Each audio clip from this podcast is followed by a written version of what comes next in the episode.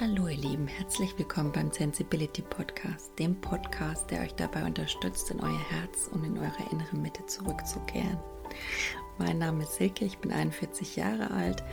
Ich bin ein sensibler Mensch, der täglich auf dem Zen-Erfahrungsweg des Lebens wandelt und versucht, um, mit allen möglichen ja, inneren Mitteln, Methoden auf seinem Weg zu bleiben und äh, dabei spielt die Sensibilität für mich eine zentrale Rolle, auch die Erfahrungen, die ich aus diversen Höhenflügen und Krisenerfahrungen gewonnen habe. Und ähm, ja, das Leben mit meiner sensiblen Familie, mit meinen zwei gefühlsstarken Kindern. Also das sind alles so Themen, über die ich in meinem Podcast berichten werde. Also so zentrale Inhalte.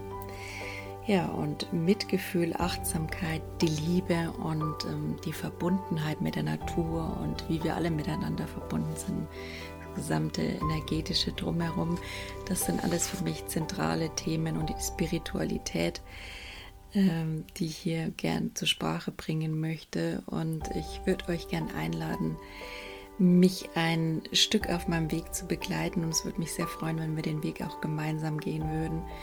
Denn ähm, ja, zusammen ist man eigentlich immer stärker.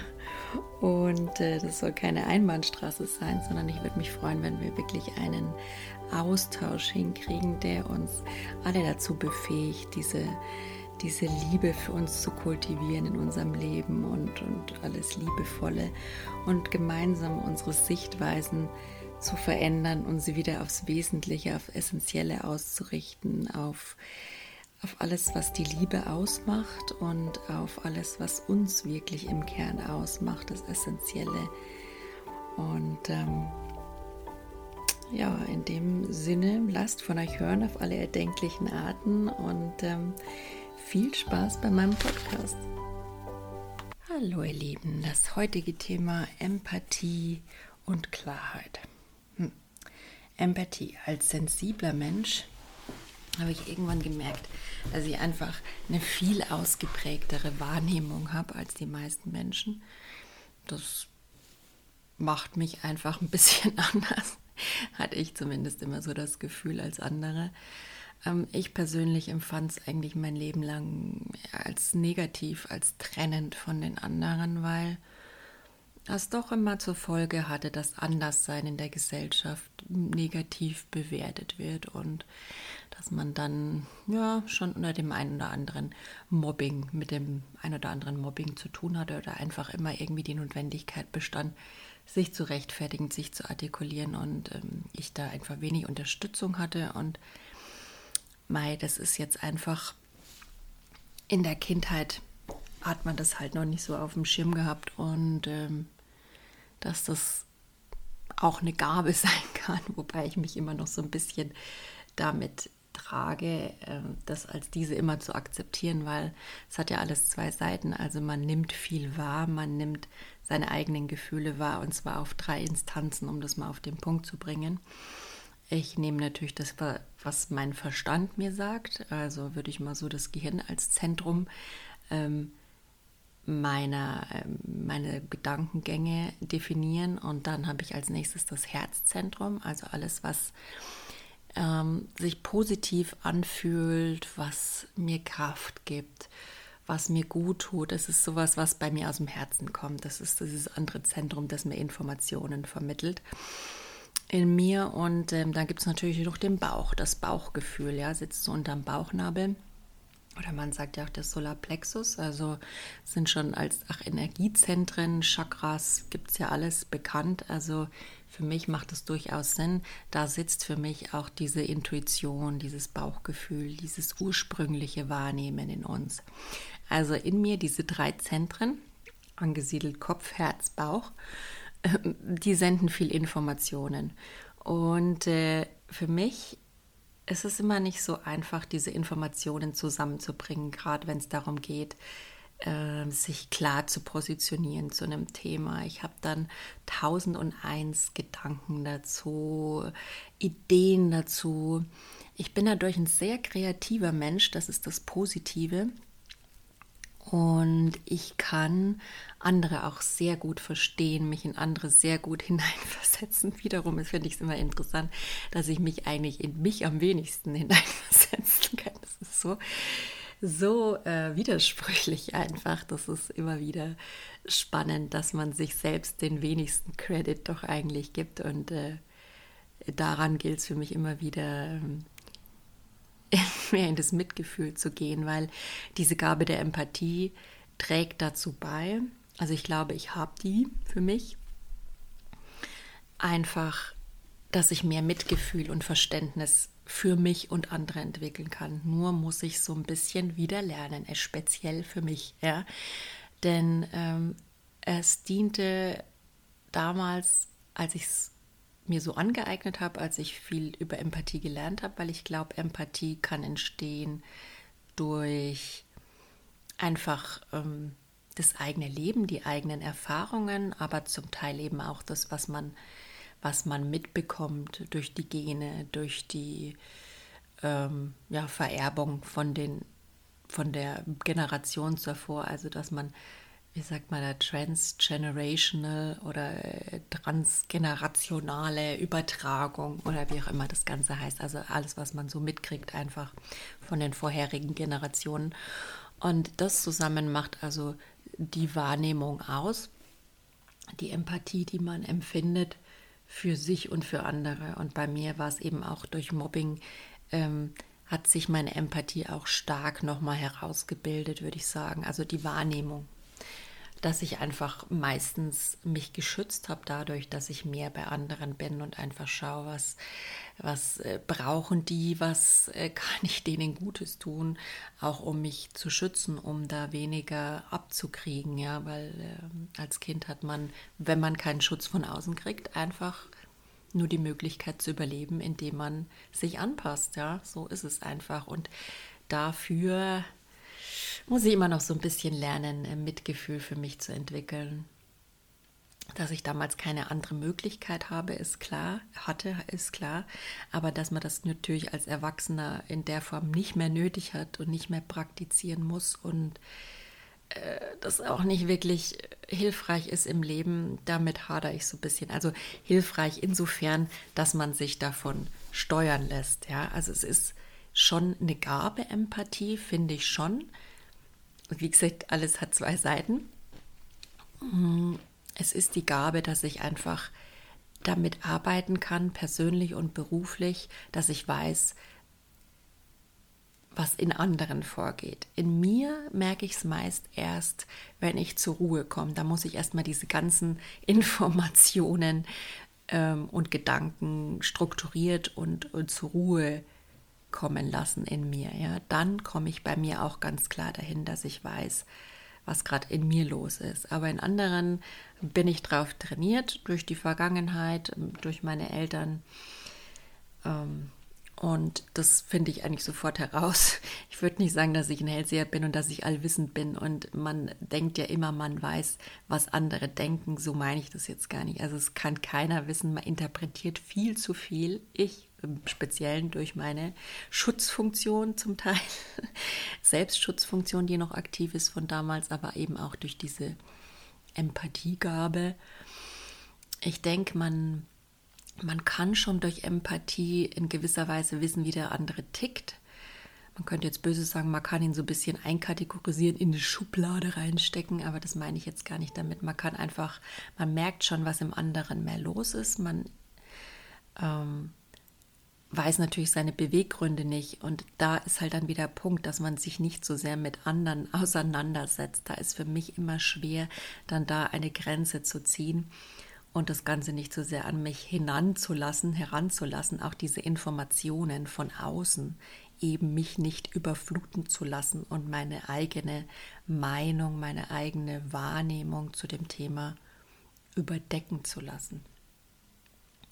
Ja, also bei wichtigen Themen, bei der Kindererziehung ist Klarheit ja sehr wichtig, aber gut, Klarheit ist für mich in allen Bereichen wichtig. Es ist wichtig, um mich weiterzuentwickeln. Wo stehe ich? Wo will ich hin?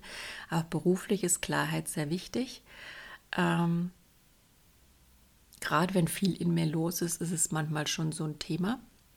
Aber ich glaube, das ist in, in allen Menschen so und, und in Sensiblen verstärkt. Ich sehe das jetzt nicht als Problem, weil ich sehe das als Herausforderung, da eben liebevoll dran zu arbeiten. Und es hat auch echt den positiven Effekt, dass ich dadurch viel kreativer bin, tausende von Ideen habe. Also wenn es irgendwo beruflich oder sonst was um Ideenfindung geht oder ähm, den Blick auf alle Lösungen oder alle Möglichkeiten zu richten, äh, sowohl in, im positiven als auch im negativen Sinn. Also zum Beispiel den Outcome einer Sache zu betrachten, wenn wir das tun. Was sind da die positiven Folgen von? Ja? Ähm, oder was sind eben die, die Nachteile, die dadurch entstehen könnten? Also ich bin da super im Brainstorming, in der Kreativität, in der Ideenentwicklung. Das ist also eine Kompetenz, die sensible Menschen einfach aufgrund der erhöhten Wahrnehmung meiner Meinung nach wenn es natürlich im empathischen Bereich liegt. Ich glaube, das liegt, kann bei jedem Sensiblen auch woanders liegen. Bei mir liegt es auf jeden Fall in diesem Wahrnehmen meiner eigenen Gefühle im ja, ungefilterten Maß und im Wahrnehmen natürlich der anderen und auch im Wahrnehmen der gesamten Umgebung. Also so ich spüre ganz stark, was liegt in der Luft. Ich so nenne ich es einfach immer. Also die Stimmung, die in der Luft ist, die, die energetische Atmosphäre, wie aufgeladene Stimmung im Raum ist zum Beispiel. Wenn so eine Gruppe zusammenkommt bei einem Meeting, äh, spüre ich auch ganz genau, wo so die Tendenz ist, was so die Position jedes Einzelnen ist. Macht es leichter, hilft auch wirklich damit zu arbeiten. Deswegen bin ich eigentlich so jemand, der sich eigentlich ganz gern so mit Prozessoptimierung, Change Management wirklich super beschäftigen kann, weil das ist, liegt mir so im Blut. Ich spüre das und ich kenne auch die Ängste der Menschen und, und kann dann damit arbeiten. Das ist also die Gabe, die man hat. Man muss andererseits aber auch echt so seine Methoden und Tools und nah bei sich bleiben, um sich da einfach abzugrenzen. Das muss man haben, diese Tools und diese Methoden und wie man mit sich da am besten umgeht, um da zur Ruhe zu kommen, um wieder für sich zur Klarheit zu kommen, weil es ist natürlich schon eine Informationsfülle, die durch diese Empathie ausgelöst wird, ja. Und ähm, deswegen, ich liebe auch diese Podcasts und diese Blogs, in erster Linie, klar, das macht man ja immer für sich, man tut nichts, was einem nicht auch Spaß und Freude bereitet. In zweiter Linie ist es mir aber auch wichtig, damit eben euch auch Impulse und Informationen zu geben. Aber grundsätzlich finde ich es für mich immer super, um mich einfach zu strukturieren, um für mich all diese Möglichkeiten, die ich in meinem Kopf habe, all dieses kreative Potenzial zu reflektieren, zu analysieren, zu strukturieren, abzulegen und damit einfach zu meiner letztendlichen Meinung zu kommen, was natürlich dann auch wieder interessant ist heutzutage. Man, ähm, es gibt ja nie so den finalen Endstand einer Meinung. Ja, im nächsten Moment hat man wieder ganz andere Informationen, die dazukommen und dann ändert sich eine Meinung. Also es ist, ich glaube, bei uns allen ein permanenter Entscheidungsbildungsprozess im Leben. Also es gibt ja diesen Megatrend, wie heißt der, äh, Beta-Status oder so. Es findet sich, also Beta, Beta-Status, doch glaube irgendwie sowas im übertragenen Sinne. Es bedeutet eigentlich, dass nichts heutzutage so richtig final ist. Ja, es kann auch gar nicht final sein, weil ich weiß nicht, wenn was final wäre, wäre es ja schon zu Ende. Dann wäre das Leben zu Ende, dann wäre dieser Sachverhalt schon durchdacht, das Projekt wäre zu Ende. Also es ist alles immer eine Momentaufnahme. Entscheidung entsteht immer in dem Moment. Und deswegen kann die im nächsten Moment wieder ganz anders sein. Nur was ich euch sagen will, ist einfach, Seid da liebevoll mit euch. Gerade sensible Menschen finde ich im Entscheidungsprozess, es dauert für mich einfach länger zu dieser Klarheit zu kommen, weil ich viel mehr Informationen durch meine breitere Wahrnehmung habe. Und das ist für mich ein Segen und ein Fluch, sage ich immer. Wobei ich auch klar dahin tendiere, dass ich es eigentlich nicht als Fluch sehen will, weil wenn man sich selbst so abstempelt, es hat alles seinen Sinn. Das ist so meine Auffassung des Lebens. Und für mich besteht die gerade darin, die Empathie als die Gabe zu ergründen, diese eigentlich ist, wie sie mir taugen kann, wie ich aber auch lernen kann, damit besser umzugehen, ja, also mich besser abzugrenzen, schneller oder besser zu mir zurückzukommen, so dass ich letztendlich den Blick bei mir behalte, den Fokus bei mir behalte, bei meiner Meinung behalte, bei meinem Gefühl behalte, aber sehr wohl eben auch den anderen sehen kann mit seinen Bedürfnissen, mit seinem Anliegen. Das ist für mich so der Lerneffekt. Da möchte ich gern hinkommen. Ähm, da ist aber allerdings noch so ein bisschen Arbeit eben an meinen Gefühlen erforderlich, weil mein inneres Kind schon manchmal sehr laut schreit. Da ist es bei jedem auch anders.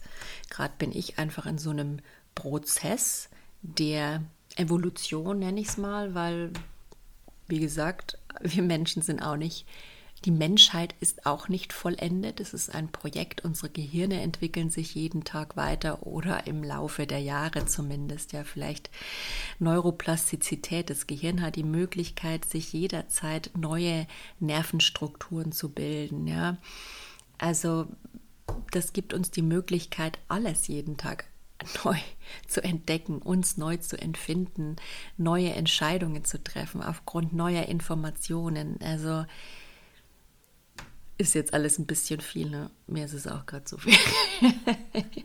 das ist so das Thema, wo ich sage, da kommt bei uns Hochsensiblen oder zumindest bei mir Sensiblen auch manchmal die Überforderung zustande, weil es einfach so viel Gedanken dazu gibt, so viel, aber auch gleichzeitig so viel kreatives Potenzial, so viel Ideen, so viel Blickwinkel, so viel Möglichkeiten. Ja, das ist so ein das Wichtigste ist halt wie überall im Leben, kommen wir mal wieder dazu, die Balance zu finden ja, und auch die Notbremse zu ziehen, wenn es einfach zu viel wird. Und das ist, finde ich, einfach eine Sache, die es gilt für uns Sensible wahrscheinlich noch mehr zu trainieren als für Leute, die da nicht so eine ausgeprägte Wahrnehmung haben, die ich ehrlich gesagt sehr oft beneide dass die einfach so auf sich, es ist für, mich manchmal, früher war es noch schlimmer, jetzt ist mittlerweile so, das heißt schlimmer, früher war es ausgeprägter bei mir, dass ich es früher echt so, die Leute so total beneidet habe, sich nur auf sich konzentrieren zu können und alles andere